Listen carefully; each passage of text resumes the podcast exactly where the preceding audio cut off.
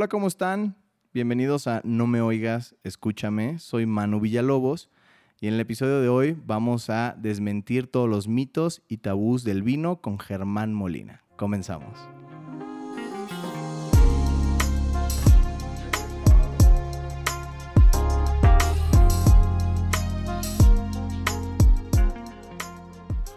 Bueno, estamos aquí con Germán y vamos a platicar y vamos a desenvolver varios temas, pero me interesaría primero arrancar con una pregunta. Germán, ¿tinto, blanco, espumoso o rosado?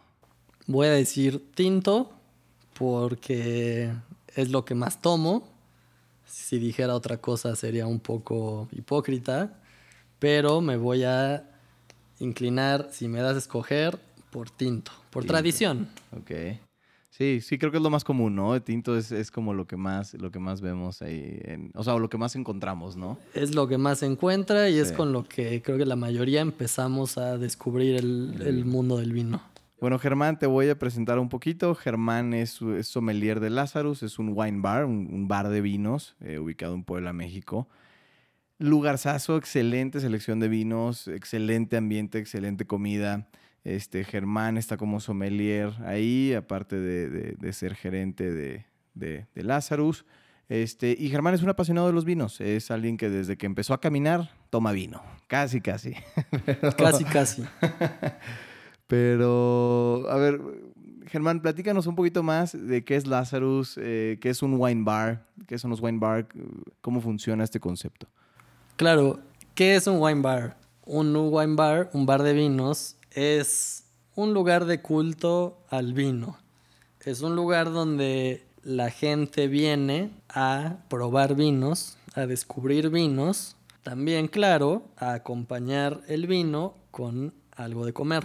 Sin embargo, un wine bar, y en el caso de Lazarus, el protagonista es el vino. En Lazarus primero hicimos la carta de vinos y después hicimos la carta de alimentos, Ok. pensando en alimentos que sean buen complemento Para esos vinos. para el vino, Ok. no al revés. Ok, Aquí ok. primero es el vino, primero escoges tu vino y luego escoges tu comida. Ok. ¿Cómo nació el, el- el concepto, la idea, este, por qué decidiste escoger, por qué decidiste hacer un wine bar? O sea, digo, entiendo que pues es un tema de pasión, pero ¿en qué momento dijiste esto es o voy a abrir un bar de vinos? Se dio la oportunidad, eh, mi socio Bitsu y yo, grandes apasionados del vino, ya con algunos años de, de- experiencia en, en la industria, decidimos que era buen momento para, para ofrecerle a la gente un lugar donde pudiera acercarse sin, sin miedo, sin, sin tabús al mundo del vino. México, Puebla han sido siempre buenos consumidores de vino.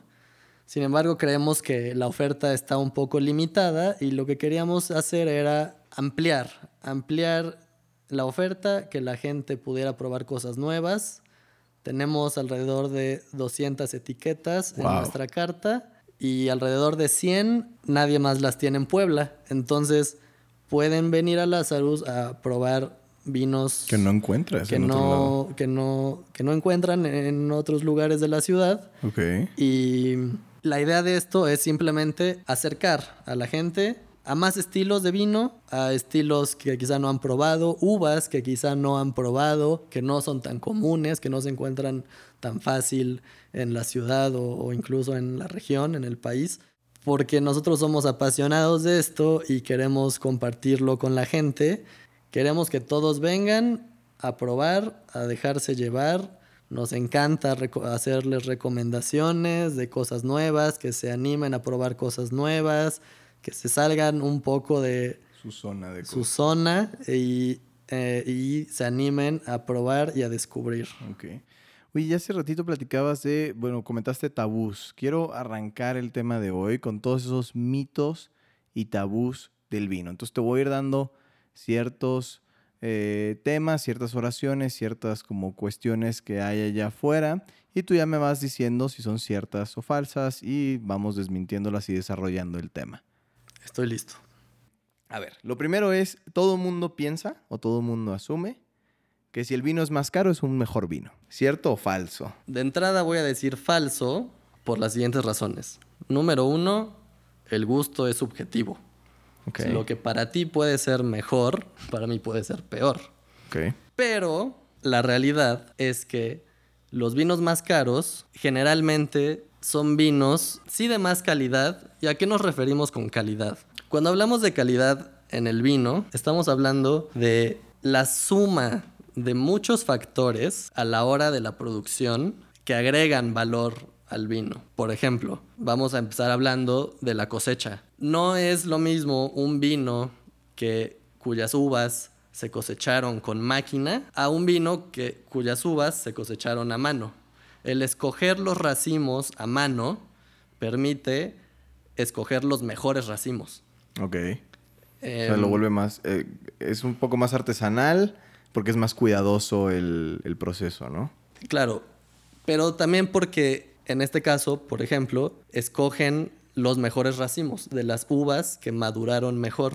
Ok. En un viñedo, tú tienes las vides creciendo, empiezan a dar las flores, los racimos, pero no todos estos racimos, no todas las uvas van a madurar igual. Ok. Entonces, por ejemplo, al, al- al cosechar a, a mano, pueden separar los mejores racimos con las mejores uvas que están en mejor punto de maduración y de otras características, ¿no? Miden también en la uva, antes de cosechar, miden los niveles de azúcar, el tamaño de la uva, el porcentaje de, de- de agua. Entonces deciden si un lote o si un viñedo o si una hilera está listo para cosecharse. Entonces, cuando, cuando se separan los mejores racimos del resto y se ocupan esos para cierto vino, por tener mejor fruta, vas a tener un vino de mejor calidad. Pero tienes menos vino. Entonces lo vuelve más caro, ¿no? Supongo. Claro, claro, Es el- todos, es el to- concepto. todas estas, to- todas estas cosas se van sumando y al final te dan un vino, claro, más caro. ¿Qué puede pasar después de la cosecha? Ok, se cosechó a mano y se separaron los mejores racimos. Puede suceder después que ya teniendo los mejores racimos, ahora se separan a mano las mejores uvas individualmente. Ok. Se escoge uva por uva a mano Wow. Ok. para hacer quizá el vino top de la bodega. O sea, se- o sea, agarran literal cada una de las uvas y escogen y dicen, esta uva está buena, esta uva está mala. Esto, que- que- esto Sí, está cañón". una por una. Una por Wow. una. Hay bodegas en, en varias partes del mundo donde ya lo hacen con tecnología. Ok. Em, pero ya sea a mano o, o con tecnología, un vino y un buen vino siempre parte de una buena fruta. Ok. Entonces, lo que se haga en el viñedo, lo que se haga en el campo, lo, lo que haga el agricultor, Sí va a impactar. impacta muchísimo en el producto final. Por ende, en el precio. Claro, por ende en el precio. Y aquí solo estamos hablando de la cosecha.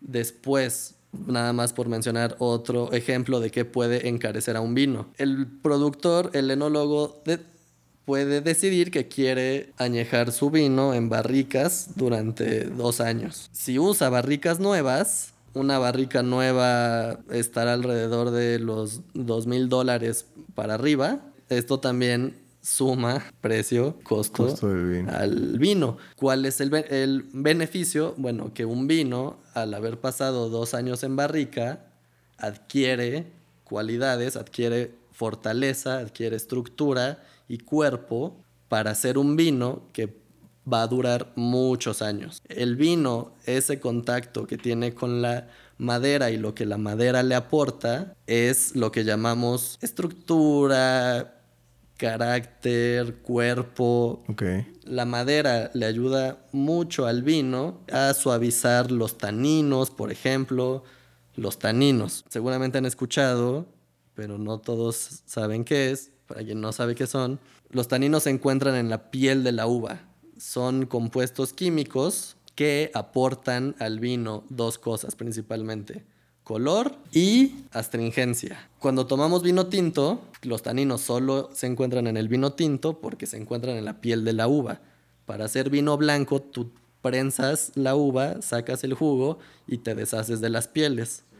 Para hacer vino tinto, prensas la uva y maceras el jugo con las pieles de la uva. Ahí es donde se encuentran los taninos y ahí es donde el jugo, al estar en contacto con las pieles, va a absorber todas estas cosas que están en las pieles. Y estos taninos también son lo que le dan al vino también su carácter, su cuerpo, si va a ser de cuerpo ligero, si va a ser de cuerpo medio. ¿Son buenos, son malos? A, veces como que, digo, y pasa, ¿no? Que escuchas de un vino y dices, este tiene taninos muy, muy marcados o muy fuertes, o sientes los taninos, o eh, eh, escuchas esas expresiones, ¿no? Para la gente que no sabe que es bueno, es malo o nada más es diferente.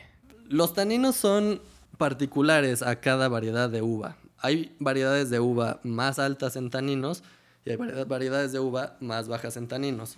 Por ejemplo, Pinot Noir. ¿Has tomado Pinot Sí, Noir? sí, sí. El primer vino que me tomé en Lazarus fue un Pinot Noir, Ah, excelente. de hecho. Pinot Noir es un vino eh, tinto, es una uva que da vinos muy ligeros, muy frutales, muy amigables, fáciles de tomar y es bajo en taninos. La piel de la Pinot Noir es delgada, es más delgada que la piel de otras uvas altas en taninos como la Cabernet Sauvignon o la Ok. Tempranillo. Estas son uvas de piel gruesa y de taninos altos. Entonces, un Pinot Noir va a ser más fácil de tomar, va a pasar más rápido, te lo puedes Más tomar ligero. solo, te- más ligero. Ok. Un Cabernet va a tener más taninos, entonces va a ser, va a ser más astringente y te va a dejar en la boca esa sensación de resequedad, que es a lo que llamamos astringencia y que es lo que provocan los taninos. Ok. Eh, y ya estos vinos, pues generalmente te piden acompañarlos con comida porque solos son, son, muy, Son más potentes para tomar solos. Ok. Oye, a ver, otro, otro de los grandes mitos y tabús. La temperatura del vino. Eh, todo el mundo, o bueno, se escucha, el tinto se toma a temperatura ambiente, el blanco se toma frío. ¿Cierto o falso? Por favor, enfríen todos sus vinos, todos. Enfríenlos. No me refiero a métanlos al congelador toda la noche, pero ahí va. La regla general. Espumosos, blancos y rosados, bien fríos. De preferencia entre 6 y 10 grados. O sea, sí, refri. Sí, mi refri, Refri. está a 5 grados. Sí, Entonces, digo, 5 o 6 grados más o menos. refri unas 4 horas si puedes. Ok. Y si no, congelador. Yo algo que hago mucho y me funciona muy bien es envuelvo la botella en una servilleta de papel, la mojo y la meto al congelador. Si tienes poco tiempo. Si tienes poco tiempo. Ok. No, no se les vaya a olvidar ahí porque se les explota, ¿no? ¿O no? No, no explota, se va a congelar el vino, ya me ha pasado Ok. y no me importó, lo descongelé, me lo tomé y, Y estaba genial, increíble. Entonces, Ok. mientras no lo congelen y descongelen varias veces, Es probable que no haya problema. no va a pasar nada. Ok. Si les pasa una vez, no pasa absolutamente nada. ¿Y el tinto qué hacemos? Tinto también, también al refri, también al, al refri un par de horas y después lo sirven. Ahora, tinto, la temperatura no, so- no es igual que la del blanco. O sea, la ideal, ¿cuál sería? Mira, si nos ponemos muy estrictos de acuerdo a la Wine Spirit Education Trust, que es una de las cortes de sommeliers internacionales reconocidas, y ellos son muy claros en sus temperaturas de servicio y te dicen para espumoso 6 grados, para blancos ligeros entre 7 y 10, Ok. para blancos con cuerpo entre 10 y 13, para tintos ligeros 14 y para tintos con cuerpo 16. 16 grados. Ahora, lo que podrías hacer, digo, esto lo hago yo, no sé si estoy en lo correcto, es meto mi botella de vino tinto al refri, la saco media hora antes o 20 minutos antes de servir y entonces no la tengo a temperatura de 6 grados, disminuye un poco la temperatura en esa media hora, en ese tiempo. No sé si es correcto hacer eso o, o no. No es necesario, más que No. correcto, no es necesario. Así como la sacas del refri, la descorchas y la sirves, no importa si está muy frío, en media hora va a, va a agarrar. su va a temperatura. agarrar Es que no me dura ni media hora la copa de vino. En ese caso, está mejor porque entonces no, no estás dejando al vino que agarre temperatura y sí, ok, ahí, ahí va creo que donde viene todo este mito es la temperatura ambiente, ¿no? La famosa temperatura ambiente. Aquí en Puebla la temperatura ambiente promedio es de 23 grados. Sí, 23, 24 grados. Entonces, si nos están diciendo que la temperatura de servicio de un tinto es de entre 14 y 16 idealmente, le- ya sería tolito. son casi 10 grados, ¿no? Y realmente hace una diferencia. Al bajar la temperatura del vino, también bajas un poco esta parte alcohólica. Algunos vinos por las características de su uva, van a ser más alcohólicos y el alcohol va a ser más volátil. Entonces lo vas a sentir más en la nariz. Cuando bajas el vino de temperatura, esto se, se apaga un poco. Y además, bueno, siempre es, claro, más refrescante tomarse un vino que está más frío, que, que- que tiende a frío, que al tiempo, ¿no? Que algo el tiempo, sí. Cuando está el tiempo, usualmente estos aromas del alcohol salen mucho, te pueden llegar a invadir toda la nariz y es más agradable siempre que se pueda ponerlo a enfriar, aunque sea un poquito, pero sí, para fines de nuestra geografía, al refri, porque Al nuestra refri, temperatura ambiente no le ayuda. Ahí va el, el otro. Eh, los vinos viejos son mejores. ¿Es cierto o falso? Eh, digo, yo ahí más o menos tengo idea, pero bueno, tú platícanos. Mejores que qué, tendríamos que decir, ¿no? Es, todo esto es una cuestión de gustos. ¿Qué pasa con los vinos viejos? Que creo que el mito es, todos los vinos envejecen bien y todos los vinos se, se- se pueden guardar y van a mejorar con el tiempo. Esto no es verdad. Depende el vino y depende cómo fue hecho y depende sus características, es si se puede guardar o no. Como regla general, los vinos blancos, mm, la mayoría no se pueden guardar, no son para guardarse. Algunos sí, eh, sobre todo, por ejemplo, de uva Chardonnay, por ejemplo, en Borgoña, donde la Chardonnay es la uva blanca por excelencia de la región. Esos vinos blancos, algunos de esos vinos blancos con más estructura, que fueron incluso que pasaron por tiempo en barricas, esos adquieren cualidades que les permiten sobrevivir más tiempo. Sin embargo, uno tiene que saber cuando lo compra, de preferencia saber, ah, ok, este vino sí me va a durar 10 años y va a mejorar. Ok. Pero si tienes un vino blanco de Nueva Zelanda que están hechos para tomarse jóvenes, o sea, Inmediatos, para tomarse sí. rápido, si lo guardas, lo que va a pasar es que se va a de- a deteriorar. Ok. Y aplica igual con vinos tintos. Hay uvas más adecuadas para guardarse y otras no. Como regla general, uvas, pot- uvas potentes, como las que dijimos, Tempranillo, Cabernet Sauvignon, Rioja, por ejemplo, una de las clásicas regiones, y una de las que con las que muchos fuimos introducidos al mundo del vino, tomando Riojas, eh, de uva Tempranillo, usualmente son vinos que tienen la fortaleza para ser guardados y para envejecer bien. Y uvas ligeras, como ya dijimos, la Pinot Noir, no tienden a mejorar eh, con la guarda, salvo que hayan pasado igual por barrica. Pero bueno, ya es más bien un caso Muy particular. particular, muy con cada, de vino, uva, ¿no? Cada uva, cada vino, cómo Pero se entonces hizo. no es una regla. O sea, No. básicamente no todos los vinos están hechos para durar muchos años, no. todos los vinos están hechos para tomarse inmediatamente, ¿no? Esa es como es la, la regla. ca- caso por caso, es distinto y, y con un poco de conocimiento uno puede, puede saber si se puede guardar un vino o no. Ok. Eh, otro tema, las piernas del vino, lo sexy del vino. Si tiene mejores piernas es mejor vino, ¿no? ¿O qué- a qué se refieren con todo eso? Hay muchos mitos en torno a las piernas del vino. He escuchado decir que si las piernas caen rápido o caen más lento, significa que es mejor o peor. Y pues no. Em, Nada relacionado. Nada relacionado. ¿Qué nos dicen las piernas del vino? Para quien quizá no ha escuchado, las piernas del vino son cuando mueves la copa y por las paredes de la copa caen estas como gotas, se van formando y van cayendo por el borde. Eh, ¿De qué nos hablan las piernas del vino?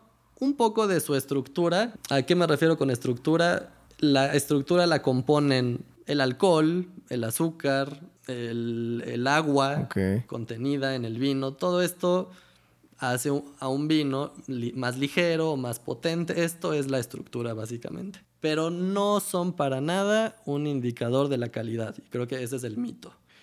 Otra que yo te pregunté, este, hace un par de semanas nos tomamos eh, unos vinos y demás. El corcho, o sea, todo el mundo cree o asocia el corcho con calidad o, falta de calidad. O sea, es decir, si es un corcho natural, si es algo plástico, un, corcho plástico, o si es una taparrosca. ¿Qué pasa? Que ahorita vemos muchos vinos con taparrosca eh, y, es, y es curioso porque como que en México tenemos esa idea de que taparrosca, barato, malo. Creo que también ha tomado la forma de mito el decir que los vinos de tapa rosca son más chafas y también es un mito. Eh, no tiene nada que ver con la calidad. ¿Cuál es la diferencia entre usar corcho o usar taparrosca? Usualmente los vinos con taparrosca son vinos para tomarse jóvenes. El productor está pensando en que no lo vas a guardar y la taparrosca ayuda a conservar los vinos frescos y jóvenes. Es un muy buen método para, para, para, para sellar el vino, tan bueno como el corcho. ¿Qué, ¿Qué es lo que pasa tanto con el corcho como con las taparroscas? Permiten una microoxigenación. El vino, al ser una bebida que siempre está en, ca- en constante cambio y evolución, la mínima interacción a nivel molecular que ocurre dentro de la botella y fuera de la botella, el corcho y la taparrosca permiten esta, este micro intercambio de oxígeno entre adentro de la botella y fuera de la botella. Es este intercambio de oxígeno que ayuda a los vinos a envejecer y a evolucionar. El corcho se usa para vinos, eh, sí, que tienen más tiempo de guarda. Es cuando el productor usaría un corcho de buena calidad. Hay distintos niveles de calidad en los corchos. Hay tres tipos de corcho. Está el corcho que es 100% de, de la corteza del árbol del alcornoque, que es de donde se, se obtiene el corcho. Luego está, eh, luego está el corcho que se compone de tanto de la corteza como de plástico. Y están los corchos que son solo de plástico. La diferencia entre estos tres en cuanto a calidad, mm, no me clavaría en eso, no es relevante, pero te habla de lo que el productor tiene en mente en cuanto a su vino, ¿no? Si el productor usa un corcho de muy buena calidad, quizá es porque su vino y su uva Es de muy buena calidad. va acorde, ¿no? O sea, puede estar muy relacionado. Puede estar muy Sí, Cuida relacionado. los detalles, ¿no? Es, Sí, también tiene mucho que ver cómo se guarda el vino y cómo se maneja el vino. Eh, ya es responsabilidad nuestra como consumidores eh, almacenar el vino en un lugar seco, oscuro, que no se esté mo- moviendo y bueno, bajo condiciones adecuadas como estas, un vino nos va a durar mucho tiempo, tenga el corcho que tenga, a veces con taparrosca, pero hay que también saber, de acuerdo al vino que tienes, su potencial de guarda o no. los vinos los tienes que guardar, digo, ahorita hablando de esto, eh, horizontales, yo había escuchado esto, no sé si es cierto, horizontal porque así el corcho no se seca, no se reseca.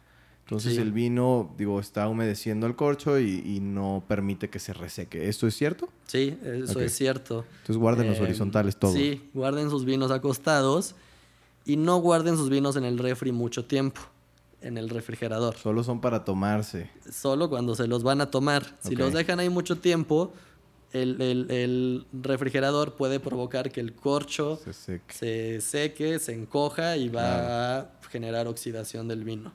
Ok, a ver.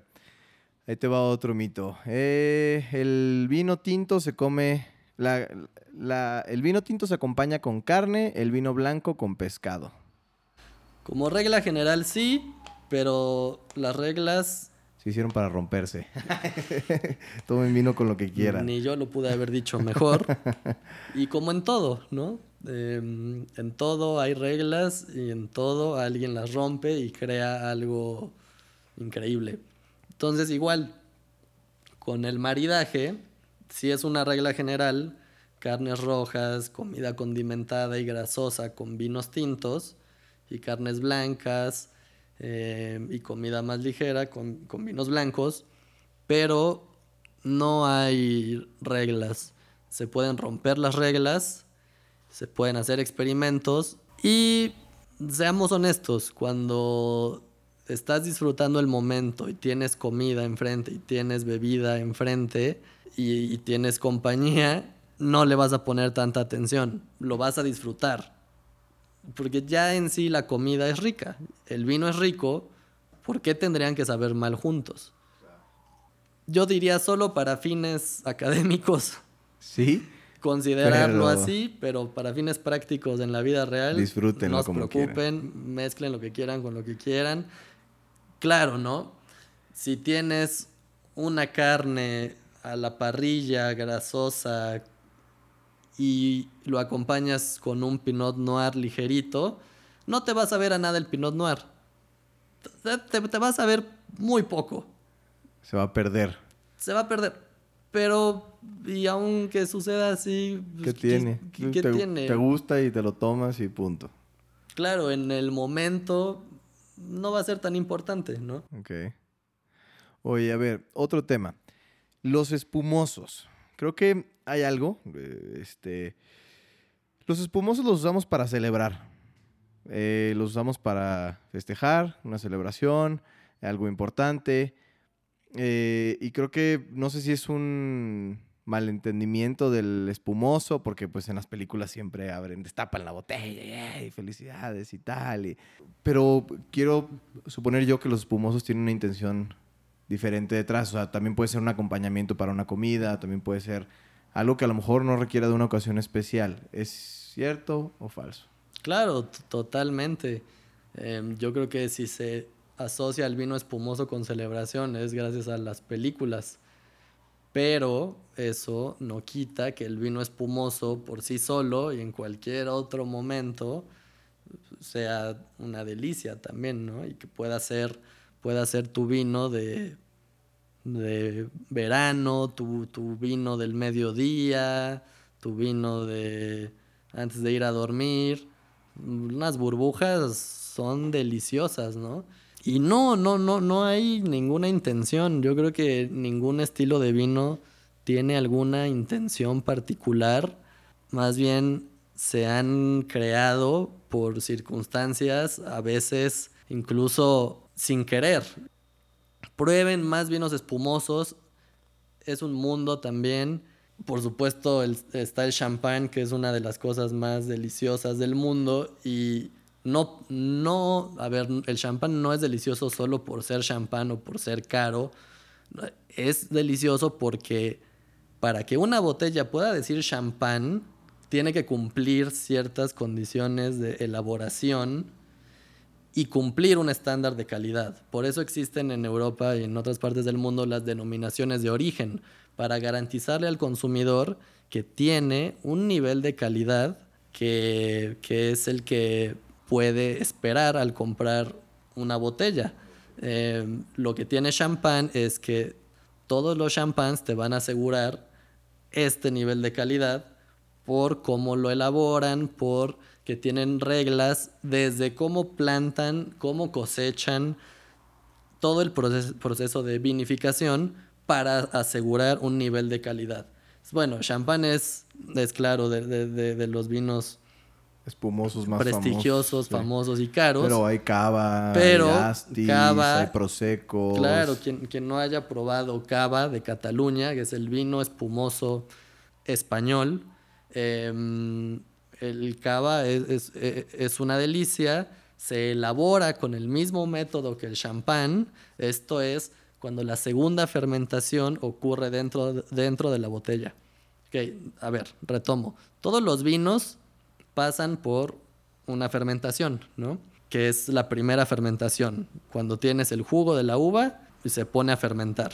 Con el champán y el cava, ya que fermentó el jugo de la uva en tanques de acero, usualmente, eh, se embotella. Al embotellarse se agrega un preparado con azúcar, levadura y esto genera una segunda fermentación dentro de la botella, que es lo que va a generar el CO2 y va a provocar que estos sean vinos, vinos espumosos. Ok, ahí te va otra. Digo, y, y va relacionado a vinos espumosos. Los vinos dulces. Los vinos dulces, o sea, digo, hablando de que para una ocasión, mucha gente asume que los vinos dulces son para el postre. ¿Cierto o falso? Sí, es cierto, pero también tiene sus excepciones, la regla. Idealmente, si quieres vino para acompañar tu postre, optarías por un vino dulce. ¿Qué es un vino dulce? Como dijimos hace rato, un vino con mayor cantidad de azúcar residual, así se llama. Un vino seco, un vino seco seco va a tener menos de un gramo de azúcar por litro. Un vino menos seco va a tener de 1 a 10 gramos de azúcar por litro. Y así vamos subiendo. Después tenemos otra categoría, ya un poco más dulce, con 10 a 35 gramos de azúcar por litro. Luego ya entramos en los vinos dulces, donde tenemos de 35 a 120 gramos de azúcar por litro. Aquí ya entramos en esa categoría de vinos de postre, vino dulce para tomar con postres. ¿Qué puede ser un, un oporto? O sea, digo, ¿qué, ¿cuáles serían vinos dulces? Eh, digo, para que las personas que nos escuchan sepan que, que, cuáles serían vinos dulces. Claro, vinos dulces o vinos de postre, hay muchos estilos, muchos tipos, se producen en muchos lugares del mundo. Uno de los más famosos vinos de postre mundialmente es el Sauterne, de la región de Burdeos, en Francia. Ok. Y al sur de Burdeos hay una región eh, que se llama Sauterne. Se escribe Sauternes. Es una denominación de origen.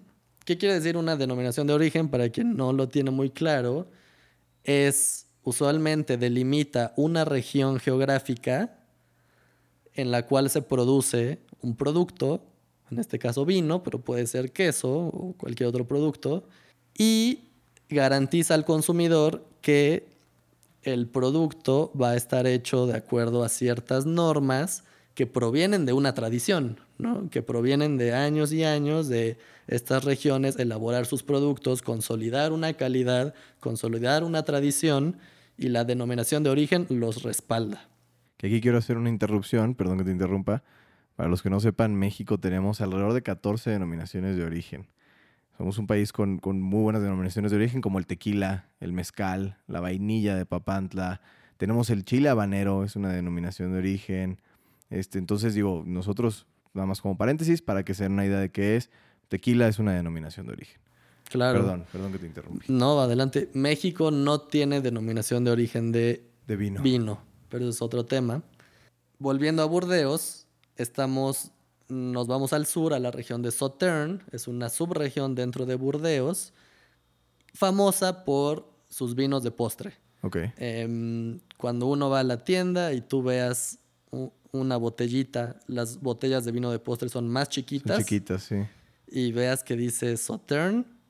Em, tienen fama de ser vinos muy caros. En Lazarus tenemos un Sauternes a un super precio, delicioso. Es un vino blanco dulce hecho de tres uvas, semillón, sauvignon blanc y muscadel. Estos vinos son, son dulces y los que son muy buenos vinos de postre también conservan un buen nivel de acidez. Junto con el alcohol es lo que regreso al término de estructura. Son estos elementos conviviendo en armonía. La acidez, el dulzor, el alcohol, los taninos. depende del vino que estemos hablando, cuando sus elementos conviven en armonía, estamos hablando de un vino equilibrado, balanceado. porque no despunta el alcohol, no hay algo que sobresalga más que otra cosa. Ok. Y, y- y los piden para los postres. Digo, no sé, yo quiero suponer que se piden más para postres. Porque pues es algo dulce, es un acompañamiento de algo dulce con algo dulce, ¿no? O sea, creo que la gente a lo mejor por eso lo hace. No quieres eh, salirte eh, a algo salado con algo dulce, como Claro, quiero suponer, ¿no? Si nos metemos un poco a las reglas del maridaje, las reglas escritas, que están hechas para romperse, pero son las reglas, hay dos tipos de maridaje. Uno es de acompañamiento y otro es de contraste. El de acompañamiento, pues es dulce con dulce. Ok. Postre dulce con vino dulce. Un maridaje de contraste sería, por ejemplo, comida picante con vino dulce. Y aunque suene raro, Funciona. pero funciona. Ok. Oye, aquí, a ver, otro mito. La gente asume que tienes que tomarte. O sea, los vinos se toman con comidas sofisticadas. Eso quiere decir que si me voy a echar unos taquitos de pastor, no me puedo tomar una copa de vino y por eso la gente toma cerveza. Pero yo, yo siento que eso es erróneo. Yo creo que te puedes tomar un vino con lo que quieras. Pero eh, quiero que tú No, este, pues- reasegures esta afirmación que estoy diciendo. Sí, claro, claro, con lo que sea. El vino va con lo que sea. Con lo O sea, que me puedo sea. comer un tamal y tomarme una copa de vino y que me sepa rico. Siempre y cuando sepa equilibrarlo, supongo. Aunque no sepas equilibrarlo, si te gustan los tamales y te gusta el vino y te gusta ese tamal y te gusta ese vino, pues ¿quién te dice que no? ¿Quién, qui- quién te dice que no vas a ver bien? Eso, eso es lo que yo quería decir. El vino se toma con todo, no hay nada, no necesitas hacer una cena sofisticada, no necesitas hacer una comida sofisticada. Y no necesita que una ocasión especial, no necesita para todos los días puede ser. Otro mito, los puntajes, el mundo de los puntajes. Digo, no me quiero meter mucho a detalle, pero más puntos, mejor vino. ¿Cierto? ¿Falso? Sí, cierto, pero como llevo diciendo, es subjetivo. ¿Quién calificó el vino y basado en qué criterios? No lo sabemos. A veces sí sabemos. Por ejemplo, em, Robert Parker, que es uno de los calificadores de vino más famosos Parker. reconocidos, ¿eh? Los puntos Parker. los puntos Parker. Parker premia y suele calificar mejor a los vinos que son potentes, que son de mucha estructura, que son altos en taninos, que son vinos, así se les llama, ¿no? Potentes, eh, de mucho cuerpo, de uvas usualmente potentes, Cabernet Sauvignons, Shiraz, Malbecs, vinos de este estilo que suelen producir vinos potentes, Robert Parker tiende a puntuar mejor este estilo de vinos. Ok, o sea, él tiene como que su medio estilo que le gusta, del, al cual le da mejores puntos, pues, o en los cuales se enfoca más. Sí, en los cuales se enfoca más, probablemente porque este tipo de vinos son los que son más aptos para guardarse. Ok. Y eso al público general probablemente le hable de, de calidad y no podemos ignorar también que es una gran herramienta de, de marketing. Em, pero no, yo nunca me he fijado en, en los, en los En los puntajes, puntos. nunca compro vinos por, por, por estar mejor puntuados o por tener puntajes altos. Ahora, ¿puede servir como guía? O sea, eh, si tú eres alguien que no conoce de vinos, puedes decir, oye, bueno, pues este vino tiene algo de puntajes, o es realmente un tema de marketing. O sea, ¿qué tan engañoso puede ser? ¿O qué tan útil puede ser para alguien que de plano no tenga conocimiento y diga, oye, quiero comprar un buen vino? Ah, oye, más de 90 puntos. Órale, pues este, ¿no? O 95 puntos, 98 puntos. El puntaje probablemente no va a ser engañoso. El puntaje va a ser objetivo porque lo calificó alguien o varias personas que ob- objetivamente consideraron que buen vino. Pero más que guiarme por eso, me guiaría, y puede ser en conjunto, también junto con esto, qué vino quieres ese día o en ese momento, o qué vino te gusta. Y yo usaría más como guía estos parámetros de gusto personal. Y si lo combinas con el puntaje para elegir un vino, está bien, no vas a fallar. Pero, pero si compras un vino de 98 puntos, Cabernet Sauvignon de California, que va a ser súper potente, y a ti te gustan los vinos ligeros, Puede ser que lo odies. puede ser que lo odies o puede ser que digas, ah, no, sí está muy bueno, pero es muy potente para mí. O está muy bueno, pero no es mi estilo. Y si alguien lo puntuó, pues que seguramente pensó lo mismo, ¿no? Y, y no va a haber mucha falla. Pero eso no quiere decir que te va a gustar. Más bien creo que se trata de que cada quien encuentre el estilo de vino que le gusta. Pero bueno, ya es el viaje de cada quien que quiera emprender a conocer. Oye, a ver, otro, otro mito. Los vinos europeos son los mejores vinos. Los vinos europeos. No sé si es malinchismo este, este mito, ¿no? Pero, o, o será porque pues los vinos europeos son normalmente casas de vinos más viejas, ¿no? Eh, llevan cientos de años haciendo vino. Europa es sin duda la cuna del vino. Los vinos más, más prestigiosos son de Europa, son de Francia. Los vinos más caros son de Francia. Eh, eso nos podría llevar a decir los mejores vinos son los europeos. Sí, por tradición, eso no quiere decir que te va a gustar el estilo, porque hay diferencias muy marcadas entre vino europeo, vino viejo, como diríamos, del viejo mundo. Viejo mundo es este término que se usa para hablar de los vinos europeos. Nuevo mundo eh, lo usamos para hablar de todo lo que no es Europa. Países productores que no son Europa. Estados Unidos, Chile, Argentina, Australia, México, Sudáfrica, Nueva Zelanda. Ese es Nuevo Mundo. Viejo Mundo, Europa. Hay estilos muy distintos y la diferencia es muy marcada. Los vinos europeos tienden a ser más elegantes, tienden a ser, se dice minerales. Esto quiere decir que tienen aromas más a tierra, hongos, humedad, especias. Y los vinos del Nuevo Mundo tienden a ser mucho más frutales, más expresivos. Son estilos distintos. Entonces, quédense con esa idea. Vino europeo, elegante. Va a ser elegante, va a ser sutil. Van a ser vinos discretos, modestos, pero con una gran calidad, buen balance de, todas sus características y bueno, son estilos distintos. Ok. Y aquí quiero abrir un espacio para que platiquemos de vinos mexicanos. Claro. Eh, creo que México ha estado, bueno, la industria de vinos en México ha estado creciendo como, como nunca. Este, estamos en un punto en donde encuentras ya muchas casas productoras de vino. A lo mejor muchos comprarán uvas de otros lados o comprarán a lo mejor no cosecharán sus, propias uvas, pero ya hay muchas casas productoras de vino en México. Y a mí me encanta, a mí me gusta mucho el vino mexicano. Pero no sé si por un tema, como te decía, de malinchismo, igual y volteamos a ver otras regiones, volteamos a ver vinos europeos. Pero, ¿cómo están los vinos mexicanos? ¿Cómo está creciendo el mercado? ¿Cómo lo ves tú? ¿Qué hay de oferta y demás? No, pues el vino mexicano está probablemente en su mejor momento. Eh, porque ha tenido un crecimiento sostenido. En 10 años se ha duplicado tanto el consumo como la producción de vino mexicano.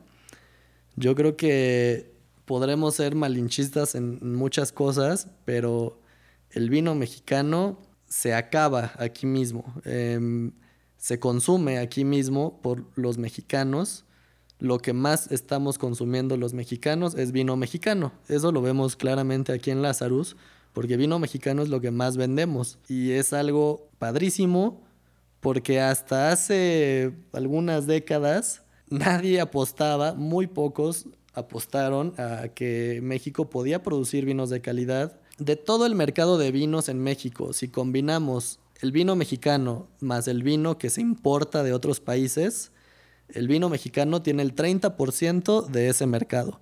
El 70% de vinos que consumimos en México son importados. Pero ese 30% es un muy buen 30% y está creciendo.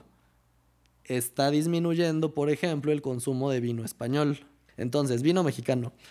Creciendo producción, creciendo el consumo, eh, duplicado en 10 años y pues un gran, un gran momento. Y un crecimiento muy, muy acelerado.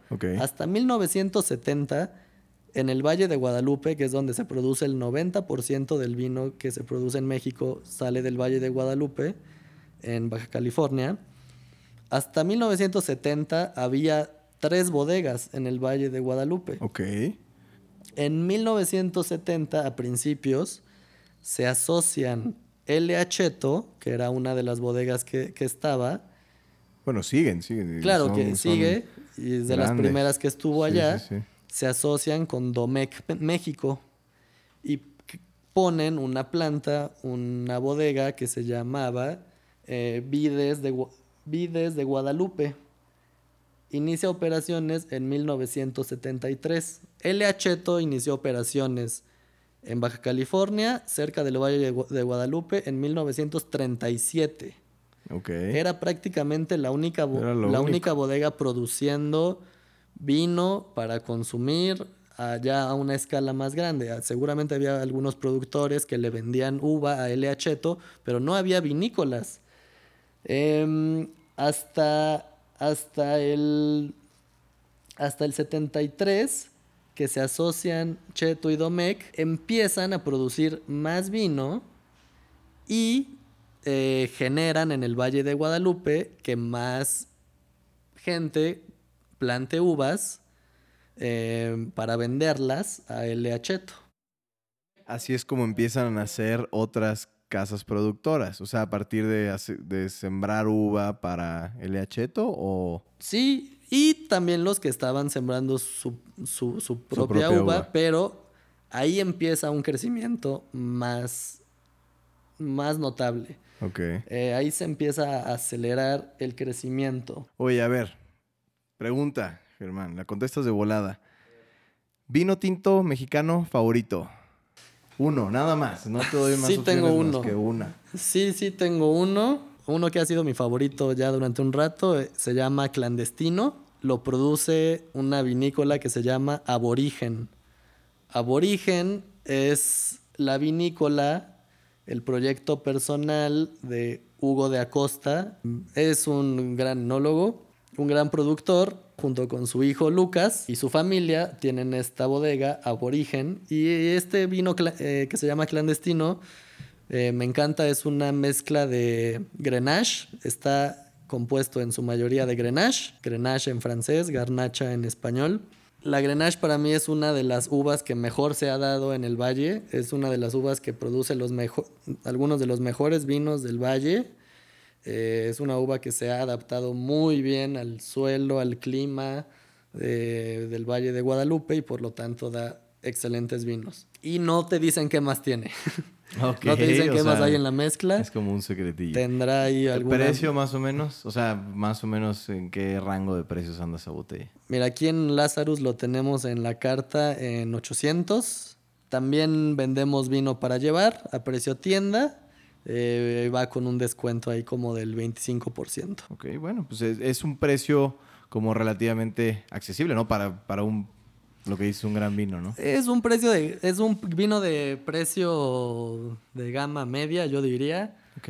porque creo que para el precio está muy bueno. Mm, Me encanta. Ok. Vino blanco mexicano favorito.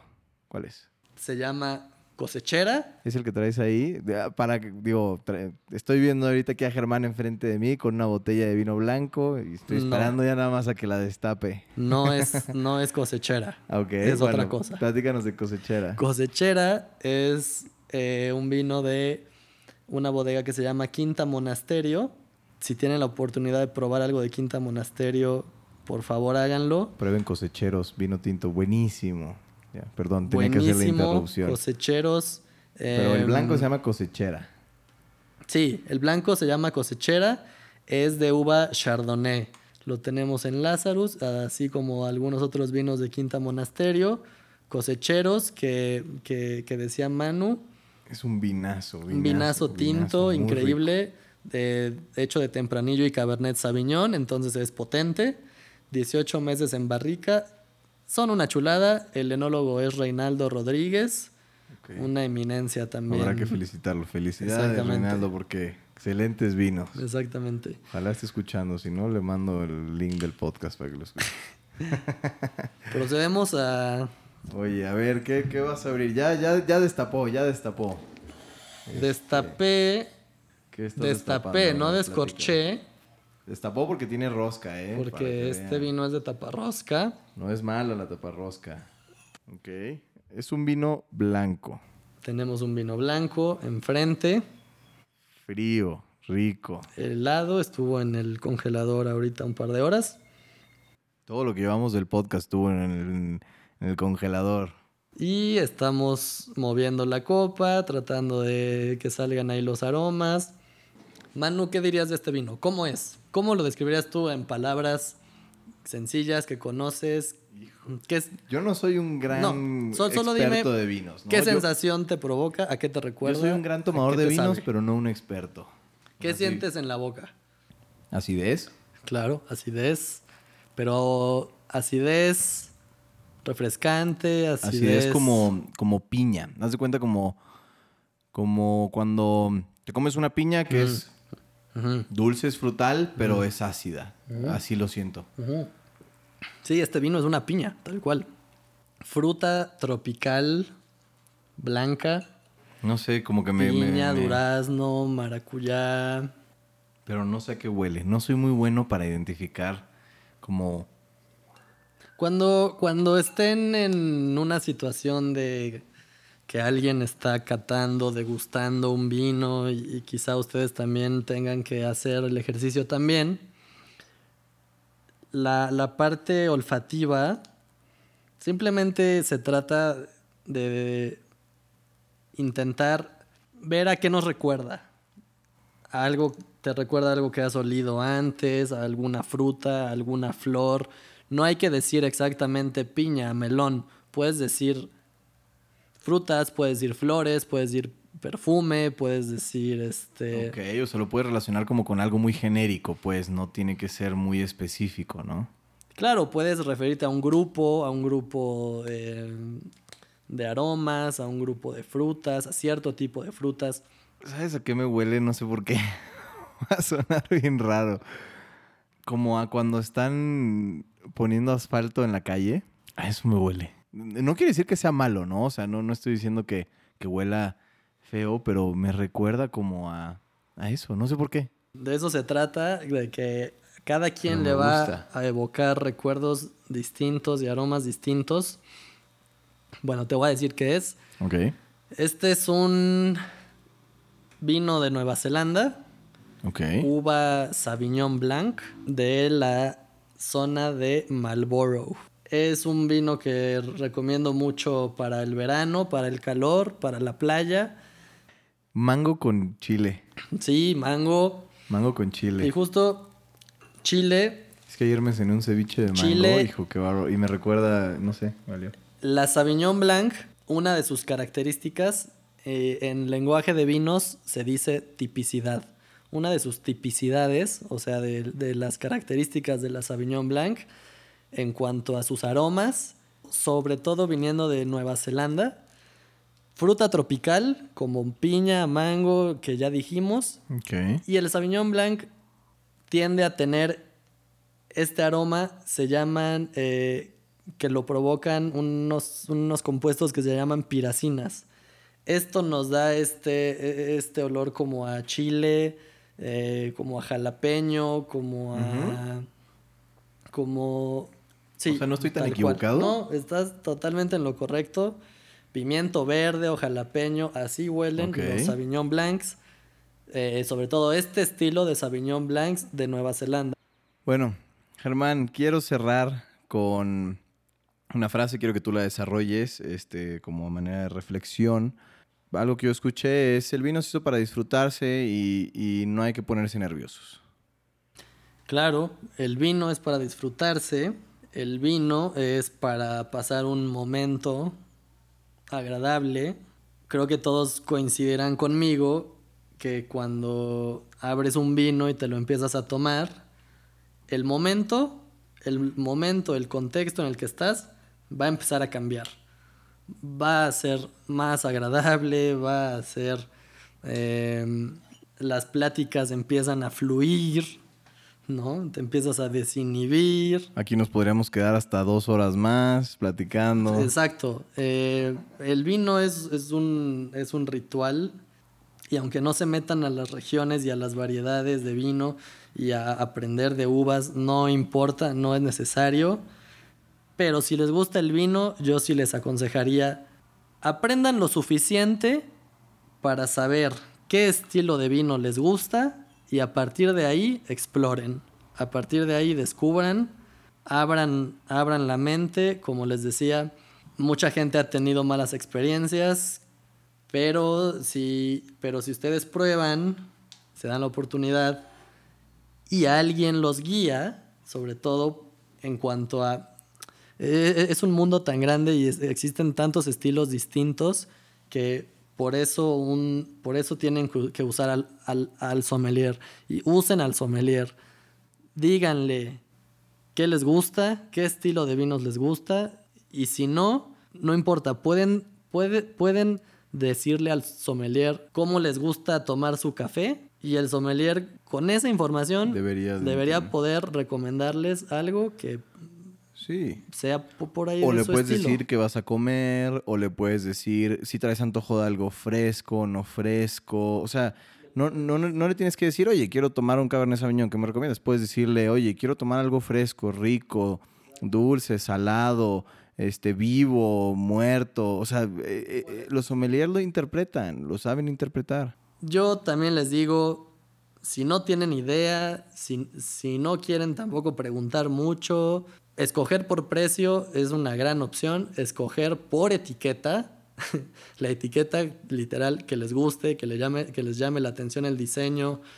Em, Sí, te puedes arriesgar. También te puedes arriesgar. Te puede tocar un muy buen vino. Ahora, a lo que voy es, el vino no tiene por qué ser esta bebida snob y pretenciosa que hemos colocado en un pedestal donde parece inaccesible. Eh, no tanto por precio, sino por la Por complejidad. el conocimiento, ¿no? Por el, pues claro, por, por- porque por esta idea de que si no sé de vinos, si no sé nada, entonces no voy a poder pedir uno o, o no voy a saber qué comprar. Hay que olvidarse de eso y hay que preguntar. No tengan miedo de preguntar, no tengan miedo de decir no sé nada, recomiéndame algo, no tengan miedo de decir me gusta el refresco de grosella, dame algo así, dame algo frutal o, no- o Sí, me claro. gusta sea lo que sea que tengan que decir, díganselo a su sommelier para que les ayude a escoger mejor.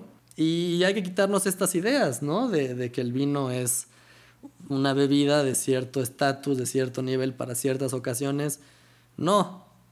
Ojalá lleguemos al punto de hacer el vino un- un- una bebida del día, al a día, eh, sin pretensiones y sin complicaciones.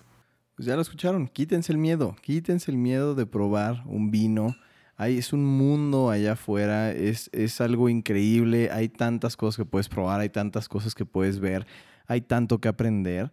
Hay vinos para todos los presupuestos, no se espanten, no piensen que el vino es algo diseñado, como decía Germán, es algo caro. No, quítense el miedo, pregunten, asesórense con la gente que sabe, no tengan miedo a preguntar, no pasa nada si no sabes de vinos, pero sí sabes tus otros gustos. Entonces guíate por eso y de verdad disfruten el vino. El vino se hizo para disfrutarse, no se hizo para ocasiones especiales, no se hizo- se hizo para cuando quieras, cuando se te antoje y cuando te quieras tomar una copa de vino. Germán, muchas gracias. Gracias por, por recibirme aquí. Estamos en, en las oficinas de, de Lazarus. Nos estamos tomando un vino delicioso. Eh, ojalá ya se termine todo esto para que podamos regresar a visitar tu, tu restaurante, mi restaurante favorito, se los juro. Gracias, Manu. Se los prometo, mi restaurante favorito. Este, y pues gracias, gracias por darme tu tiempo. Este, gracias por, por tomarte este tiempo de platicar con todos de vino. Ojalá haya sido súper interesante para todos. Y este, y te agradezco mucho, Germán. No, Manu, gracias a ti. Eh, los invito a que nos visiten en Lazarus. Si les interesa el vino, si les gusta probar vinos, eh, en Lazarus tenemos 16 vinos por copeo, siempre, que los vamos cambiando. Además, los pueden, pueden venir a probarlos. Y yo siempre les digo, si quieren profundizar y aprender un poco más, vengan a Lazarus cualquier día a la barra y ahí es donde tenemos los dispensadores de vino, ahí es donde podemos darles a probar, platicarles. Siempre estamos felices de, que nos pregunten, de poder hablar de vino y, que se lleven algún, algún aprendizaje. Em, les digo, aprovechen aquí la variedad que tenemos y aprovechen al staff que tenemos. Todos estamos capacitados para responder preguntas. Te recomiendan todo lo que quieras, de verdad, increíble. Así que no, no se lo tomen como algo tan serio, tan formal. El día que sea, pueden llegar a la barra, casi siempre hay lugar. Y ahí podemos probar y ahí tenemos mucho más libertad de hablar, de, probar. Siempre estamos probando ahí algo y les regalamos también para que prueben. Eh, a mí me encanta darles a probar de todos los vinos que quieran, los de copeo.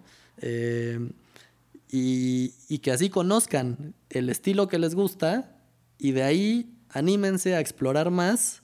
Eh, aquí también les, les, podemos dar recomendaciones. Acérquense a preguntar si, si, si, si tienen una duda de porque les regalaron un vino y quieren saber más o menos cómo es, escríbanos, escríbanos y pregúntenos.